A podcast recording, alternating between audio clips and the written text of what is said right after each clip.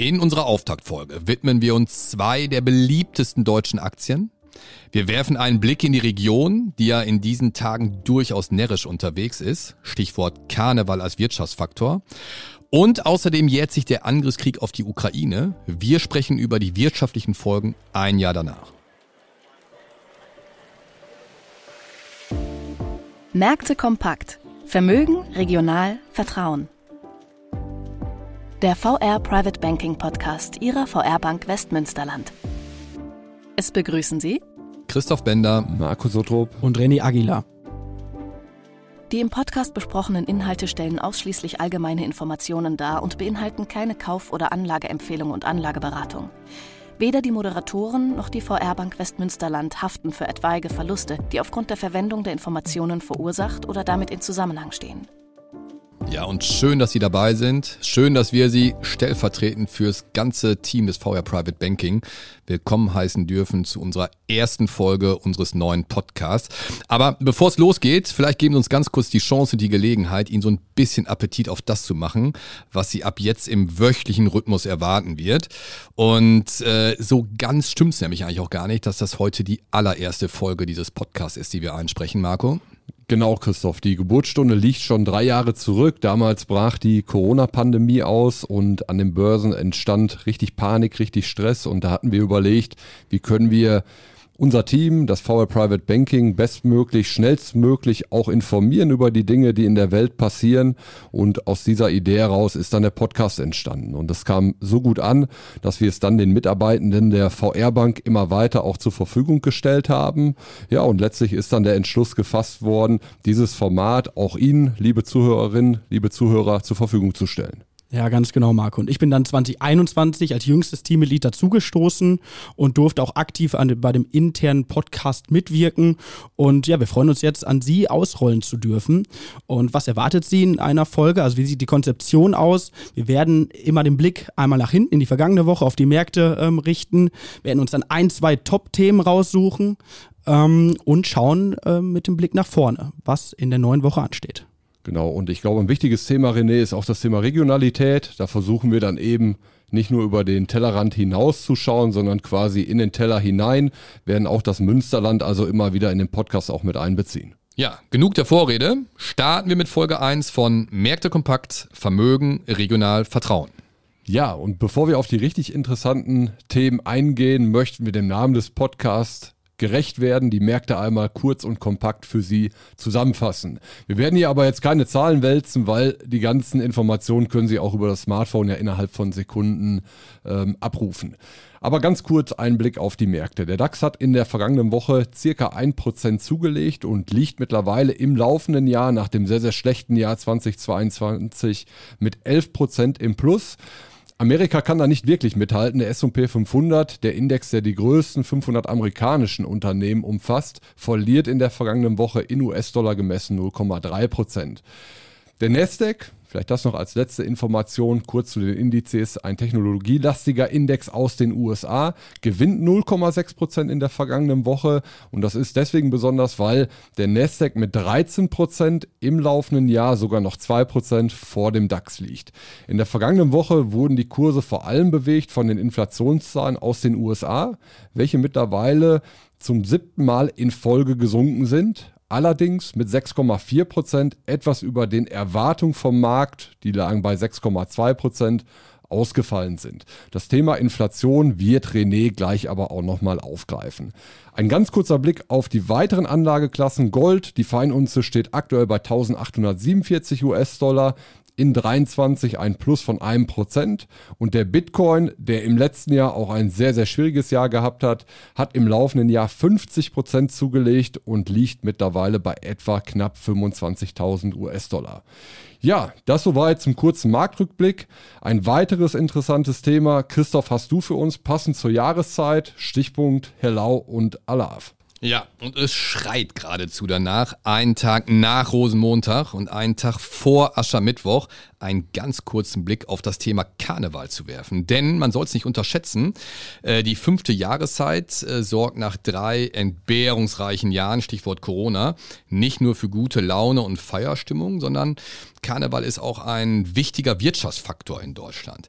Hm, wir haben Ihnen mal ein paar, wie wir finden, ganz interessante Zahlen vom Institut der deutschen Wirtschaft passenderweise übrigens mit Sitz in Köln rausgesucht. Und äh, zwar gehen die Schätzungen davon aus, dass in der Zeit vom 11.11. .11. bis morgen, also bis Aschermittwoch, Rekordumsätze in der Gastronomie der Hotellerie und im Einzelhandel erzielt werden. Schätzungen gehen davon aus, dass bis zu sage und schreibe 2,75 Milliarden Euro, die im Zusammenhang mit Karneval erzielt werden, umgesetzt werden. Davon entfällt knapp die Hälfte, äh, nämlich ca. 1,3 Milliarden Euro auf die Gastronomie. 25 Prozent, also circa 630 Millionen Euro, entfallen auf den Einzelhandel, Stichwort vor allem Kostümverkauf, und der Rest entfällt auf die Bereiche Transport und Übernachtung. Und das verwundert auch nicht wirklich, wer nämlich zum Beispiel an diesem Wochenende versucht haben sollte, in einer der Karnevalshochburgen ein Hotelzimmer zu bekommen, der musste im Mittel zwischen 50 und bis zu 100 Prozent mehr zahlen als gewöhnlich. Das soll aber reichen zum Thema Karneval als Wirtschaftsfaktor. Kommen wir hm, zu einem leider deutlich ernsteren Thema, denn unsere erste Podcast-Folge heute fällt nahezu auf den ersten Jahrestag des Angriffskrieges der Russen auf die Ukraine.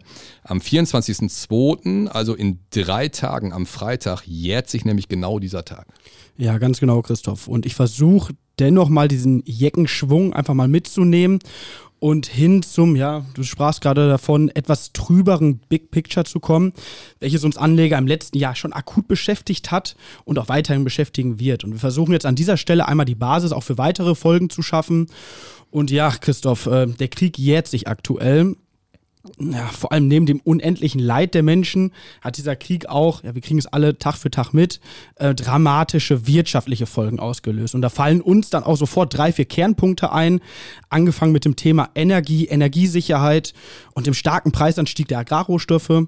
Diese zwei Blöcke zeichnen sich dann hauptverantwortlich für einen historischen Inflationsanstieg ja, und daraus resultierten dann Reaktionen der Notenbanken in einer noch nie ja, dagesehenen oder gesehenen Frequenz, was Auswirkungen für Anlagen als auch Finanzierung zur Folge hatte.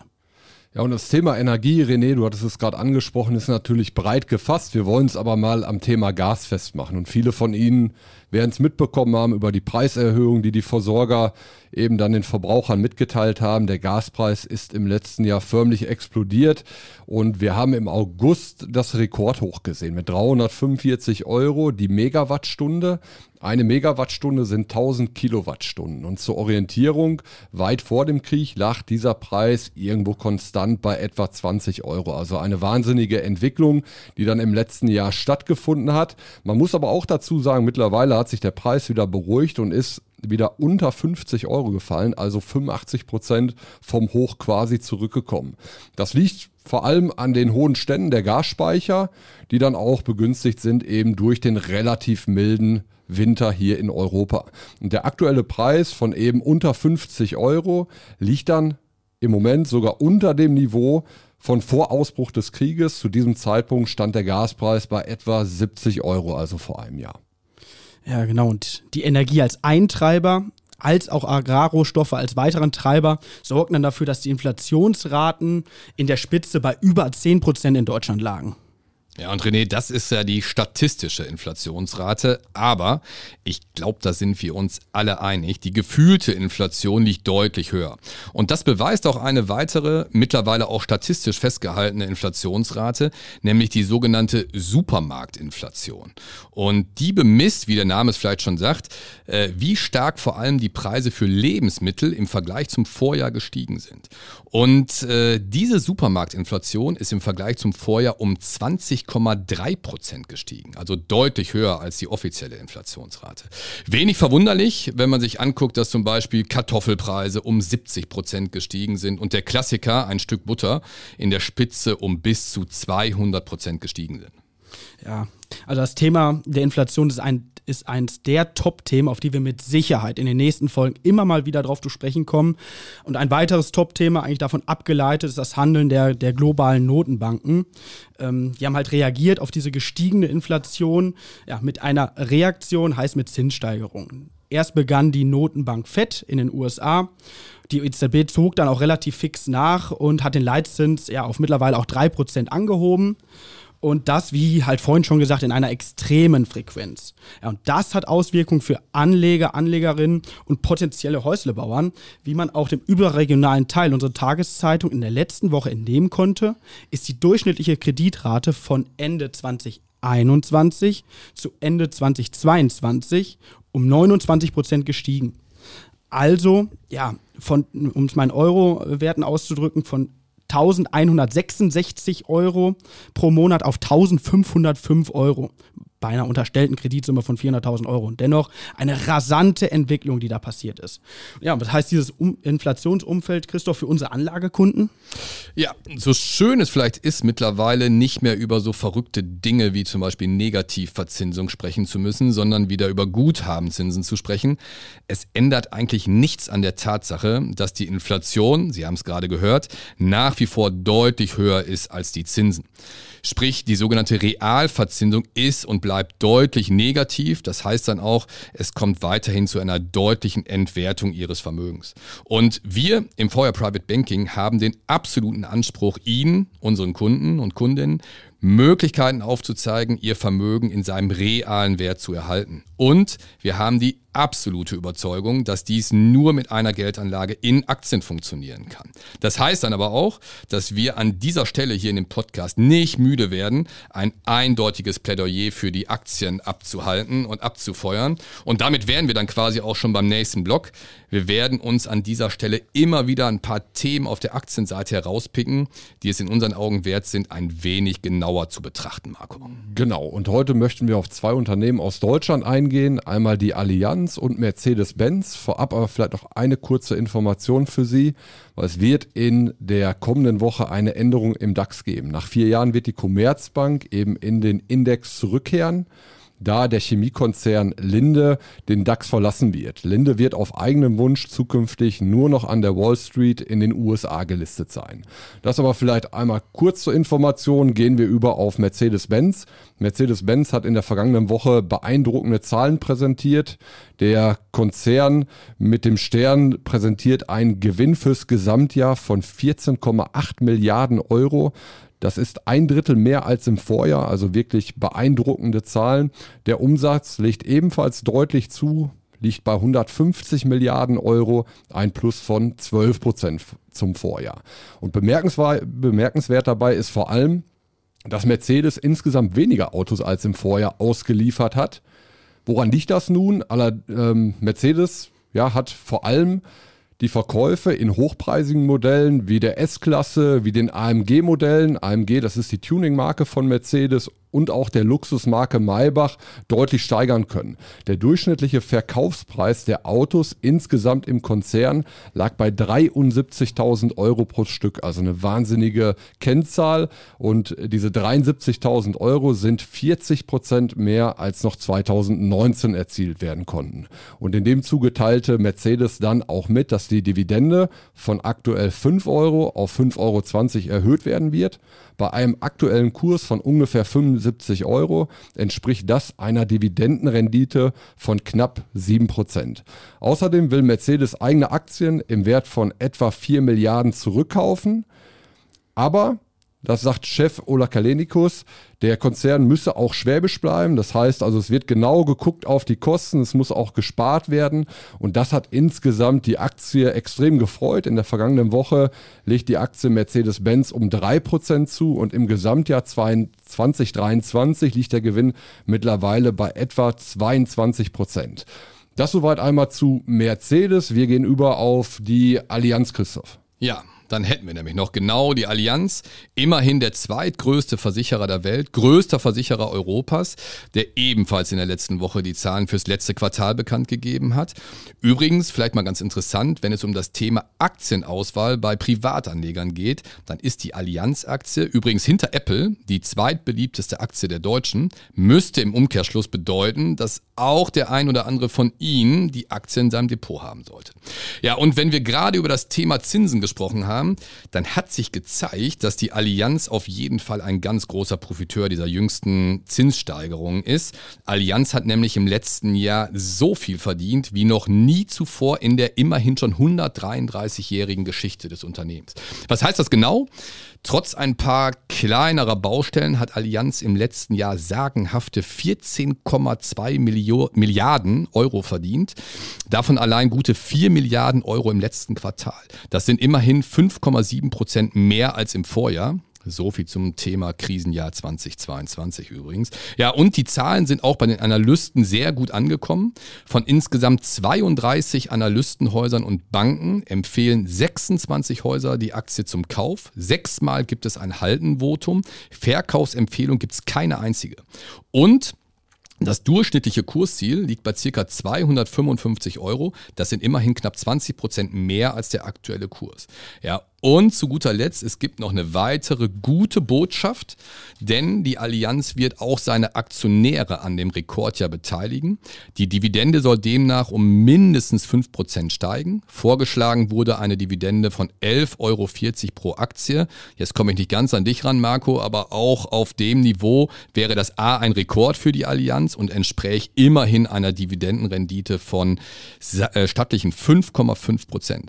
Ja, und das ist vielleicht schon ein Thema, Thema als Cliffhanger und ein kleiner Spoiler für das, was Sie nächste Woche erwarten wird. Genau, bevor ich mit dem Blick nach vorne starte, das waren jetzt zwei deutsche Unternehmen. Gegebenenfalls, da sind wir auch gerne auf äh, Feedback von Ihnen ähm, gespannt, äh, wenn wir weitere Themen, weitere Unternehmungen aufnehmen sollen, gerne an der Stelle immer raus. Also mit dem Blick nach vorne, ähm, ja, das Thema der Dividenden, der Dividendenzahlung werden wir in der nächsten Folge auf jeden Fall mal aufgreifen und die aktuelle Berichtssaison der Unternehmung ähm, ja, neigen sich dem Ende entgegen. Also spannend könnten an dieser Stelle noch die Zahlen der großen US-Einzelhändler Walmart und Home Depot sein. Ja, dort wird man beobachten, wie sich die Verbraucherausgaben auf die gestiegenen Preise ausgewirkt haben. Weiter berichten große Unternehmungen wie der Chiphersteller Nvidia, der E-Commerce-Riese aus China Alibaba oder die Deutsche Telekom. Von der volkswirtschaftlichen Seite her werden am Mittwoch ähm, der Geschäftsklima, der IFO-Geschäftsklimaindex in Deutschland veröffentlicht und endgültige Zahlen, auch da wieder zu unserem Lieblingsthema Inflation im Euroraum, am Donnerstag präsentiert. Auf der anderen Seite des großen Teiches ähm, ja, wird am Mittwoch das FED-Protokoll äh, der vergangenen Sitzung vom Januar bekannt gegeben und zum Wochenausklang Angaben zum US-Verbrauchervertrauen. Ja, also auch wieder pickepackevolle Agenda und Themen. Ja, damit soll es, es das für die erste Folge schon gewesen sein. Wir bedanken uns bei Ihnen fürs Zuhören und freuen uns auf die nächste Woche, wenn wir Sie wieder bei Märkte Kompakt willkommen heißen dürfen. Ja, und wenn es Ihnen gefallen hat, diese erste Folge von Märkte Kompakt, dann abonnieren Sie uns gerne, empfehlen Sie uns natürlich gerne auch weiter und lassen Sie uns auch ein Feedback zukommen unter podcast at vrprivatebanking.de. Vielen Dank fürs Zuhören. Danke fürs Zuhören. Dankeschön.